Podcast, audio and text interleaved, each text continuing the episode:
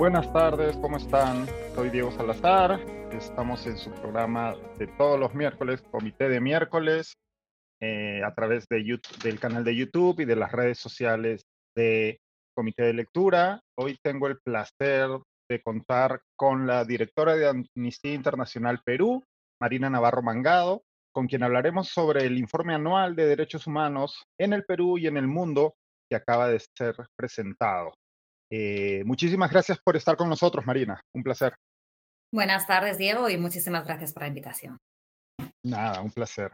Eh, quizás para quitarnos lo de en medio, porque seguramente habrá gente que se lo pregunta, solo quería preguntarte por el incidente que hubo sobre la presentación del informe eh, que estaba previsto para el LUM y luego tuvo que ser trasladado a un hotel porque las instalaciones habían sido eh, clausuradas por la municipalidad. Eh, ¿cómo, ¿Cómo recibieron ustedes la información? ¿Cómo se les avisó? ¿Qué, problemas tuvieron al respecto? Sí, pues eh, realmente la presentación fue una preocupación porque nosotros estábamos ya llevando todos los materiales propios ¿no? de, de, una presentación con el equipo de Amnistía Internacional ya prácticamente en el lugar de la memoria. Y, allí mismo fue que nos enteramos que porque básicamente al personal de Amnistía le dijeron que junto con el personal del LUM debían retirarse y que quedaba clausurado el LUM. Entonces, para nosotros fue una gran preocupación eh, que fuera así totalmente de, improviso, no, no teníamos absolutamente ninguna noticia. Y, bueno, para Amnistía Internacional fue muy importante poder reaccionar pronto porque nosotros teníamos invitados, ¿no? Aparte de, que es un informe que se presenta en todo el mundo al mismo tiempo, eh, los invitados eran precisamente víctimas eh, familiares de personas asesinadas por las fuerzas del orden en distintos periodos de la, eh, de, la, historia de Perú, ¿no? Para mostrar ese acceso o más bien falta de acceso, ¿no? A la justicia que han tenido los familiares, incluidos familiares de personas como el señor Samillán, que su hermano, un médico, fue asesinado mientras estaba atendiendo a las víctimas en Puno recientemente en, eh, en el mes de enero. Entonces, eh, nosotros decidimos que de todas maneras teníamos que hacer esta presentación, que de todas maneras las víctimas deberían de tener su voz y poder tener, que no se les podía silenciar en ningún momento y que íbamos adelante. pudimos hacer la presentación, afortunadamente, y la pudimos retransmitir, tuvimos mucho seguimiento, le agradecemos a todas las personas que nos dieron ese apoyo eh, pero seguimos preocupados por la clausura del LUM, ¿no? Porque el lugar de la memoria es un espacio eh, clave para la memoria, para la justicia, para la reconciliación. Y además, en estos momentos en los que están ocurriendo eh, tantas graves violaciones de los derechos humanos en Perú, en los que la justicia va a ser ahora mismo clave, en los que no podemos olvidar, es, es un momento especial, ¿no? Estamos además en el 20 aniversario de la CBR, de la presentación, quiero decir, del informe de la CBR. Sí, de la presentación del informe, sí. y entonces eh, eh, es muy simbólico el que cierren el LUM y que no haya esos espacios de, memoria tan, tan importantes. Entonces, por eso yo espero realmente que lo, que lo reabran lo antes posible, porque estamos hablando de un trámite muy administrativo, porque lo han clausurado y creemos que el derecho a la memoria, el que haya estos espacios, se tiene que subsanar inmediatamente, ¿no? También la responsabilidad del Ministerio de, Cultura, pero sobre todo de la Municipalidad de Miraflores, para que dé eh, un tiempo, ¿no? Que pueda seguirse la, muestra mientras da un tiempo para las subsanaciones que no son unas subsanaciones tan graves, digamos que no es que pongan en peligro la vida de nadie el estar allí. Nosotros hemos estado allá en muchas ocasiones y, y, realmente es algo que nos preocupa muchísimo, ¿no? Porque además se está lanzando un mensaje muy erróneo a la hora de querer eh, clausurar estos espacios de memoria.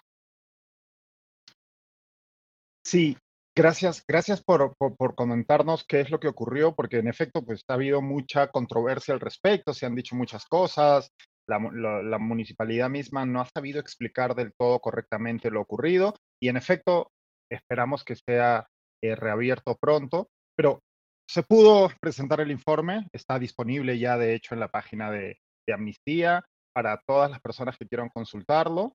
Eh, la verdad que vale, es muy interesante, vamos a discutirlo en detalle hoy en el tiempo que tengamos, pero quería iniciar eh, quizás con una panorámica sobre el estado de los derechos humanos en el Perú.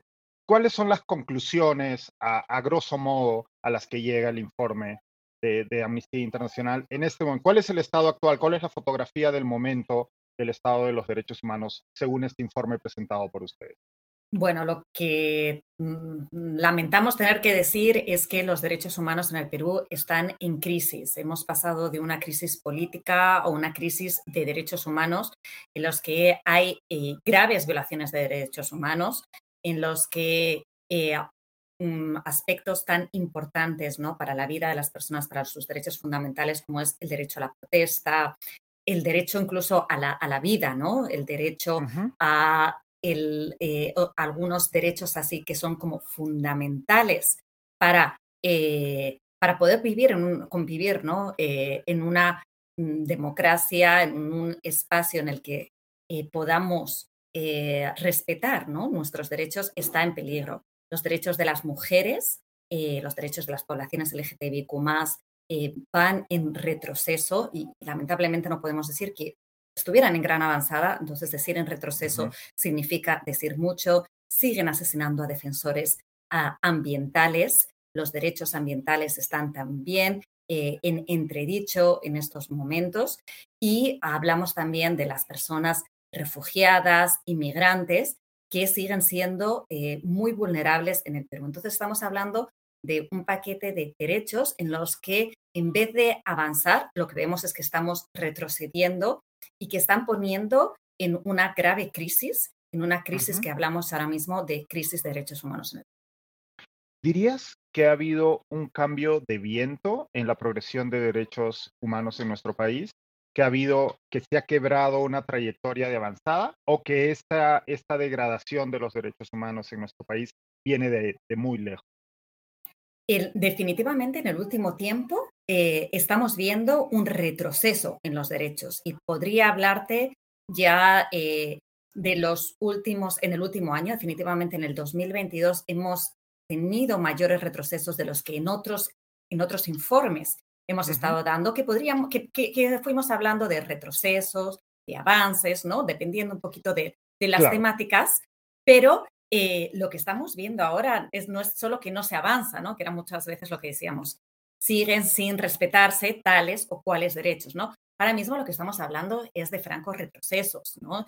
De francos retrocesos en, por ejemplo, en los derechos, eh, en toda lo que es la justicia de género, los derechos de las mujeres eh, van en, retroceso. La violencia continúa, la violencia hacia las mujeres continúa, se mantiene estable. Por ejemplo, estamos hablando de que cada día, cada día hay 50 niñas y adolescentes que reportan, eso quiere decir que es subestimado, que reportan agresiones sexuales en el Perú. Estamos hablando cada día. Hoy ha habido 50, ¿no?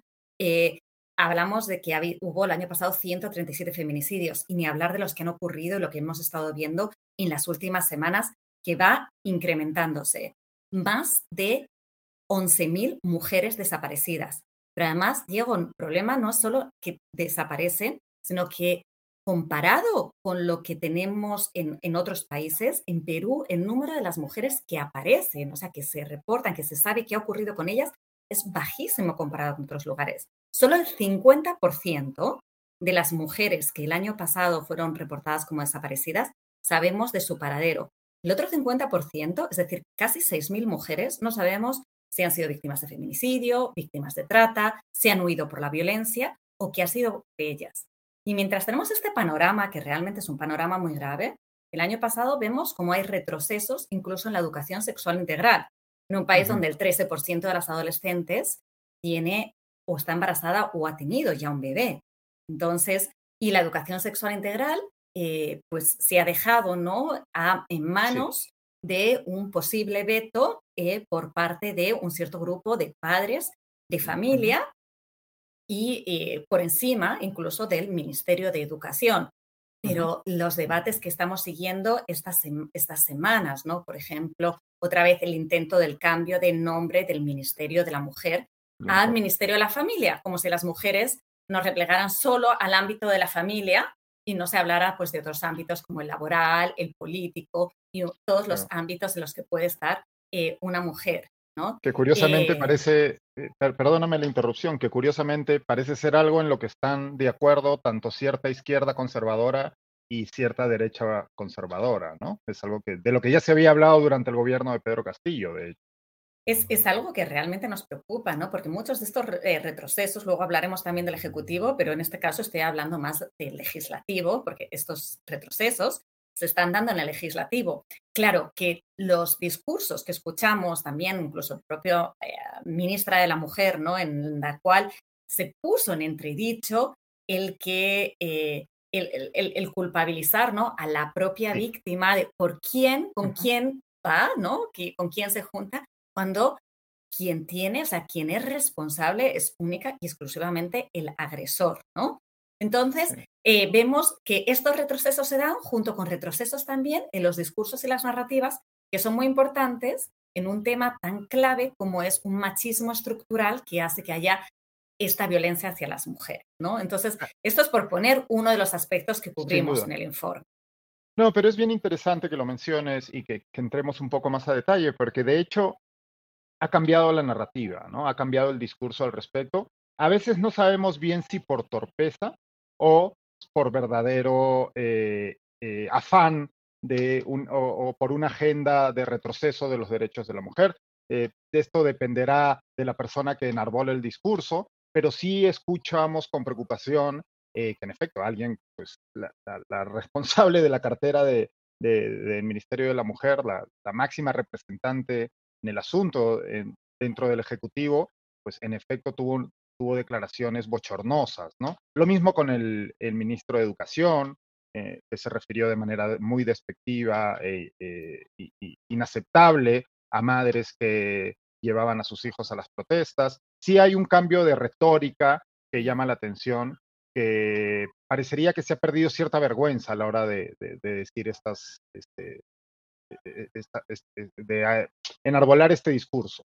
Sí, un cambio de retórica y también de acción. Mira, llevamos todo el mes de, eh, todo el año pasado, ¿no? Y este año, ahora recientemente aprobado en comisión, eh, el proyecto de ley del, eh, no nacido, ¿no? Algo que es, llama la atención. ¿Por qué? Porque eso pone en entredicho el aborto terapéutico, el aborto terapéutico en un país donde tenemos tantísimas violaciones de niñas, de niñas menores, incluso de 10 años, de niñas menores de 14 años, que son obligadas a tener hijos que ni siquiera tienen acceso a este aborto terapéutico y aún así va a ser todavía más complicado a partir de ahora y va a poner en entredicho la salud y la vida de muchas niñas, sobre todo las niñas, de las adolescentes y de las mujeres, ¿no? Entonces, como que no se tienen en cuenta ni siquiera los propios derechos, ¿no? De, las niñas, porque volvemos a lo mismo, ¿no? Se, se vuelve a vincular en, estas, en esta retórica y en estas eh, propuestas de ley a la mujer, al ámbito reproductivo, al ámbito de la familia única y exclusiva. Y quería preguntarte, Marina, porque por supuesto Amnistía Internacional es una organización con un, con un prestigio ganado a lo largo de los años y que tiene también como labor el acercamiento a, los líderes políticos y poder brindar, ¿no? Eh, la motivación de estos informes también es poder informar el trabajo legislativo y el trabajo de, acción de los distintos gobiernos. ¿Existe algún tipo de relación hoy entre Amnistía cuando eh, levantan estas banderas de preocupación por estos temas con eh, eh, miembros del Ejecutivo del Legislativo? ¿Hay algún tipo de, escucha de parte desde nuestros líderes políticos? Bueno, nosotros siempre lo hacemos llegar, ¿no? Y, y, al Congreso siempre le hacemos llegar nuestras preocupaciones, les enviamos siempre, digamos que todos los argumentos en base a los derechos humanos a los 130 congresistas. Esta es siempre la manera en la que lo hacemos y nos ofrecemos a tener reuniones en caso de que necesiten mayor información. Eh, no hemos tenido muchas últimamente, si tuvimos algunas eh, el año pasado, pero hace tiempo, ¿no? Que, parece que ha habido como ahí un, cambio. Eh, y con el Ejecutivo sí lo hemos tenido en las protestas. No sé si me permites, Diego, que hablemos también de todo el derecho a la protesta. Y sí, por supuesto, por supuesto. Y, así te es uno de los temas contemplados, sí a esa, esa pregunta porque, porque es ahora, ahora mismo también, digamos que la otra preocupación clave que tenemos. Hemos estado siguiendo desde el mes de diciembre todo lo que ha ocurrido con las protestas en Perú.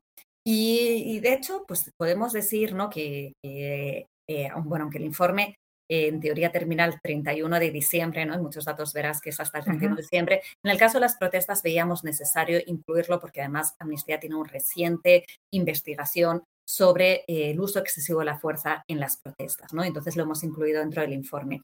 Y hemos estado en Andahuaylas, hemos estado en Chinchero Apurímac, en Ayacucho, en Juliaca y por supuesto hemos tenido también entrevistas en, en Lima para ver qué es lo que había ocurrido. Y concluimos que eh, se ha usado de manera eh, totalmente ilegal las armas de fuego, armas letales de fuego contra los manifestantes.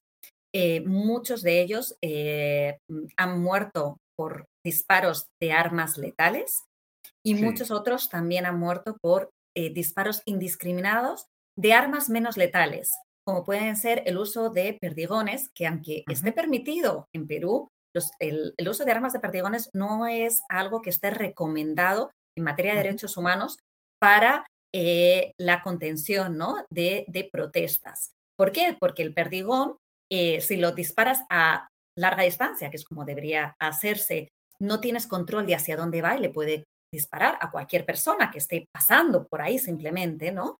Y, eh, o porque se lo disparas a corta distancia, como hemos visto al menos en dos casos, ¿no? en Cusco y en Juliaca, puede causar la muerte.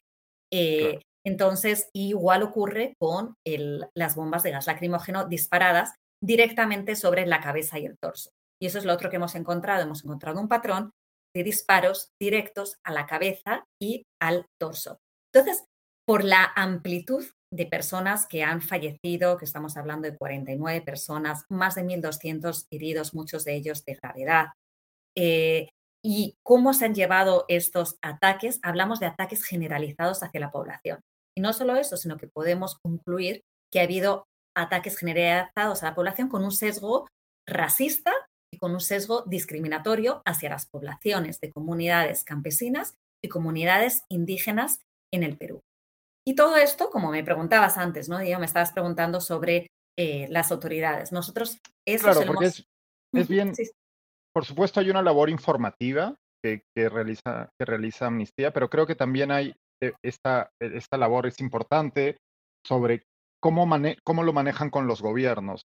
Y en efecto, el, el gobierno actual, eh, responsable en buena medida de este uso excesivo de la fuerza que has descrito también y que de hecho en estos días hemos visto que se ha comprobado gracias a pruebas periciales que 30 al menos 30 de las personas fallecidas fallecieron por impacto de bala y de bala procedente de armas que son, pueden ser o son las que utilizan las fuerzas del orden en nuestro país. Hasta ahora lo que existían eran reportes periodísticos e informes como el de Amnistía, pero ahora ya tenemos las pruebas periciales oficiales, no hay ninguna duda de que esto ha sido así. Pero entonces sí me interesaba porque, claro, desde el Congreso sí hemos visto algunos congresistas con comentarios desatinados respecto a la labor de organizaciones como Amnistía Internacional, pero por otro lado el Ejecutivo, que tampoco es que haya sido eh, particular, que haya respondido particularmente bien, pero sí me gustaría saber si tras el informe? ¿Ha habido algún tipo de acercamiento? ¿Se ha solicitado algún tipo de ayuda o, de, o hay algún tipo de relación? Porque tienen, para empezar, tienen que responder a la solicitud de la ONU en breve, etcétera.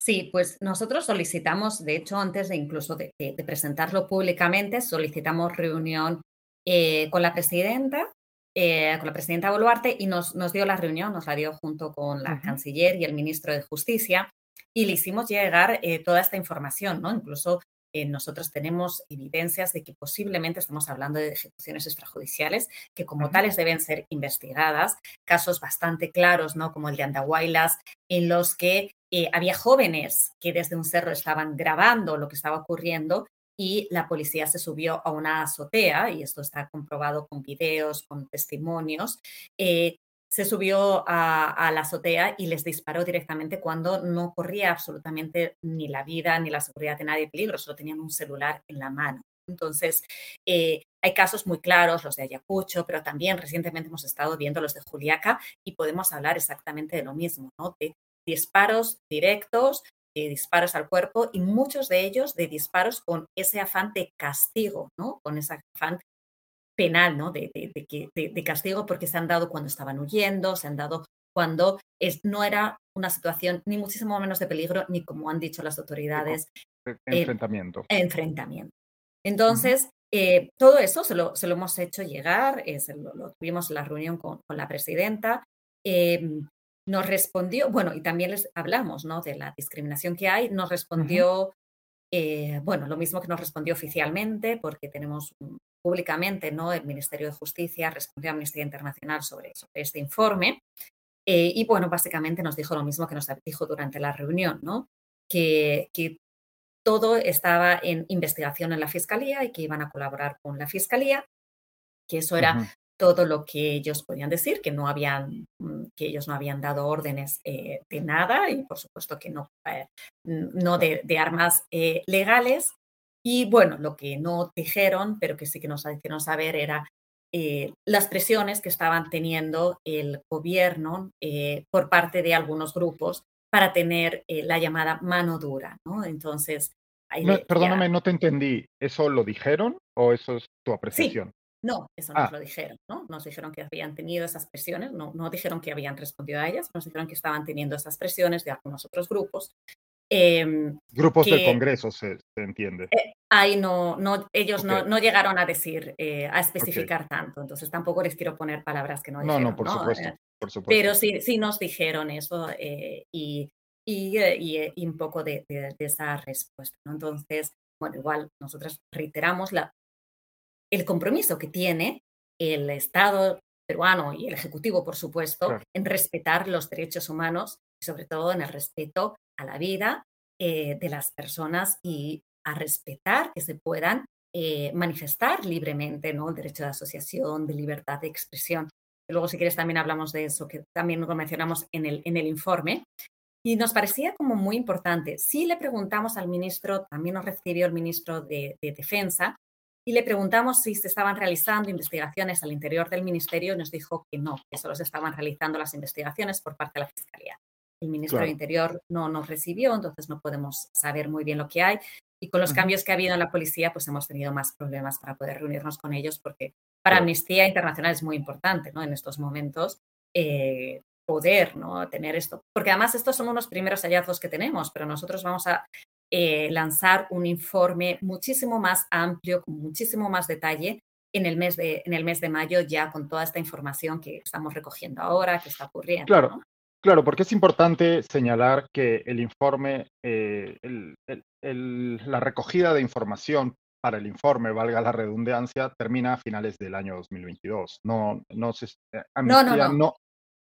Hemos, hemos recogido también, esto sí ah, es de, de, ahora. De hecho, eh, llega hasta el 1 de marzo. ¿no? Nosotros ah, hemos estado recogiendo información sobre el tema, sobre las protestas hasta el primero de marzo. Ah, tú entendí mal al inicio. No, no, es que es complejo porque claro, el, informe, el informe presentado, el, que, el, que hemos, el que han presentado ya, la recogida de información culminó cuándo? A ver, es que por eso es un poco complejo por eso. Nosotros hemos recogido información hasta el 31 de diciembre, pero en el único caso de los temas de protesta, solo en ese caso lo hemos ampliado hasta el mes de febrero, hasta finales de ah, febrero, 28 de febrero. Pero solo, solo estamos hablando de ese caso específico, de, protesta, porque hemos desplegado un equipo en terreno y ya teníamos toda la información, cosa que de los otros temas, pues por ejemplo, de, sobre los derechos de, las mujeres, eh, siempre la información que, recogemos es eh, oficial, ¿no? Entonces, por ejemplo, de esa pues no teníamos información oficial cerrada más actualizada, así es que lo cerramos el 31 de diciembre. Mm. No, no, muchísimas gracias por la precisión, porque creo que es, es, este, necesario ser preciso en estos datos, porque se puede empezar a, confusión. Me mm, señalabas en, la intervención anterior, decías que habían detectado un sesgo claramente racista en este uso excesivo de la fuerza por parte de, la, de, de las fuerzas del orden en la represión de las protestas. ¿Te importaría abundar sobre esto? ¿Cómo es que llegan a esa conclusión? Sí, porque esta es clave en, los hallazgos que hemos tenido. Por un lado, en que la mayoría de las víctimas, el 80% de las víctimas, pertenecen a zonas de comunidades campesinas o se identifican también como pueblos indígenas. Entonces estamos hablando de una gran mayoría, pero también en las tácticas que se han utilizado. Si bien vemos cómo se han utilizado armas eh, letales en Ayacucho, en Andahuaylas, en Juliaca, especialmente en las zonas que tienen una población mayoritariamente campesina, mayoritariamente indígena, eh, las tácticas, si bien ha habido represión en Lima, las tácticas han sido diferentes. Por ejemplo, en el caso de Lima no hemos identificado en ningún momento que, haya, que se hayan utilizado armas letales, ¿no? Han sido unas tácticas diferentes con represión, sí, ha habido represión, pero unas tácticas totalmente diferentes. Pero a estos hechos les estamos añadiendo los discursos que han utilizado tanto las autoridades como las propias fuerzas del orden. Entonces, eh, son discursos que se han utilizado especialmente ¿no? de terroristas, sean eh, de, de, vándalos, ignorantes, que se dejaban asusar. ¿no? Entonces, todos esos discursos, los discursos que hemos visto en la Universidad de San Marcos, especialmente hacia la población de, eh, que había venido del sur del país y que se estaban alojando allá con eh, expresiones muy denigrantes, como la que escuchamos hacia las mujeres aymaras por parte del ministro de Educación, eh, y también los propios eh, testimonios, ¿no? La, gente que hemos estado entrevistando nos dice claramente, es, permíteme que utilice la expresión que ellos que han utilizado, que nos dicen que les han tratado como animales, como si no fueran personas. Sí, entonces, testimonios es algo eh, que, que, vemos, que lo hemos escuchado, que hemos hecho un análisis de la narrativa, que hemos hecho un análisis de cómo ha habido ese comportamiento, especialmente en estas zonas, y también de los propios testimonios. Y discúlpame la indiscreción. ¿Qué responde el Ejecutivo cuando, cuando se les dice esto? Se les dice que una de las conclusiones del informe es que ese uso excesivo de la fuerza tiene connotaciones racistas. Bueno, lo que nos ha contestado claramente y por escrito y públicamente el Ministerio de Justicia es que en absoluto y que en el Estado peruano no hay un racismo, eh, eh, no ha habido racismo en, el, bueno, no habla de la represión, claro, esto lo digo yo, eh, no ha habido un racismo en la contención de las protestas, ¿no? Y eso lo niegan total y absolutamente. Es más, no solo lo niegan acá, sino que debo decir que nosotros somos un movimiento global. hemos hecho un llamado a nuestras secciones, a nuestras oficinas en el resto de los países del mundo. Nos hemos se han reunido con muchas embajadas de los distintos países expresando esta, em, esta preocupación y lo que más se ha negado absolutamente en todas las embajadas en las que nos hemos reunido es que haya habido ningún tipo de racismo. Entonces, hay una negación total y absoluta a que haya habido eh, cualquier sesgo racista o que haya habido cualquier sesgo discriminatorio. Eh, lo que es eh, pues muy lamentable porque es algo que estamos viendo, que estamos escuchando y es un análisis que no solo nos preocupa a Amnistía Internacional, lo hemos visto en las, las primeras reacciones de la CIDH, en lo que fue contundente, fue precisamente en, este, en este sesgo, en, en, esta narrativa, ¿no?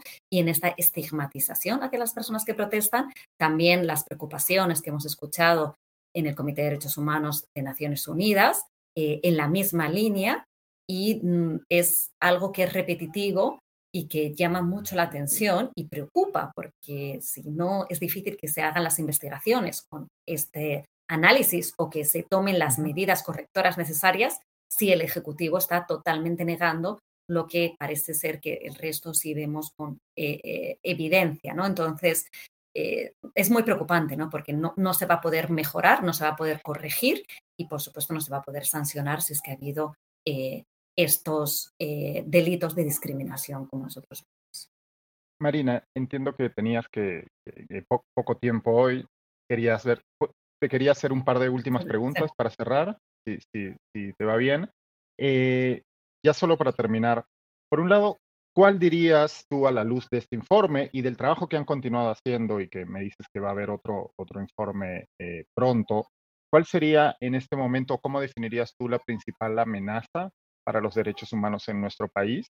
Y segundo, muy brevemente, ¿cómo, en qué situación se encuentra el país, el Perú, eh, con respecto a nuestros pares en la región? Mira, nos preocupa mucho el acceso a la justicia. En estos momentos tenemos una gran preocupación por el acceso a la justicia, por esta negación que ha habido, porque realmente al propio interior, ¿no? Ni del Ministerio de Interior ni de el de em, defensa se estén haciendo ningún tipo de investigación. Y por estos eh, cambios ¿no? que ha habido hoy, las propias víctimas hablaban de la preocupación que tienen con respecto a sus casos y a que se unifiquen todo en Lima.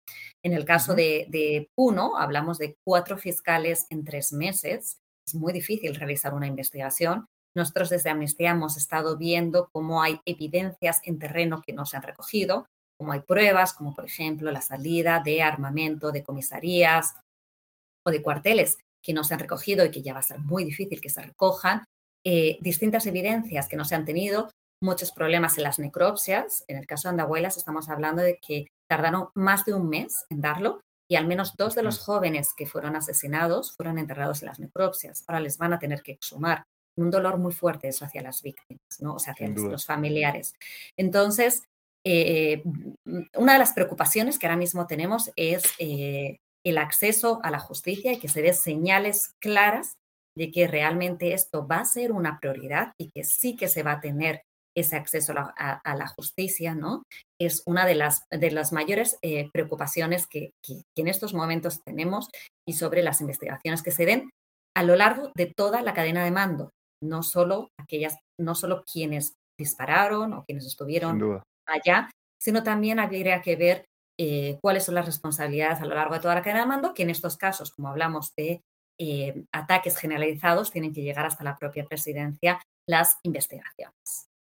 Y sobre el otro aspecto, con, nosotros no hacemos un ranking ¿no? desde Amnistía como, como la situación de los distintos países, pero definitivamente, y bueno, les, quiero comentar que yo he tenido recientemente reunión con todos mis colegas en la, en la región y eh, Perú es uno de los países que más está preocupando en estos momentos.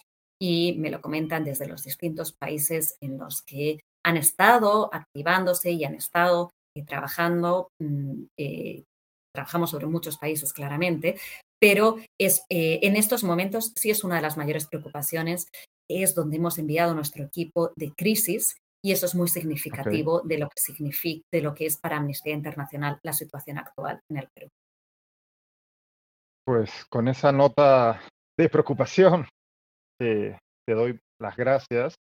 espero que en efecto nuestras autoridades no hagan oídos sordos a, un informe tan importante como el de Amnistía. Queda mucho trabajo por hacer y yo creo que la transparencia en estos, en estos temas es fundamental.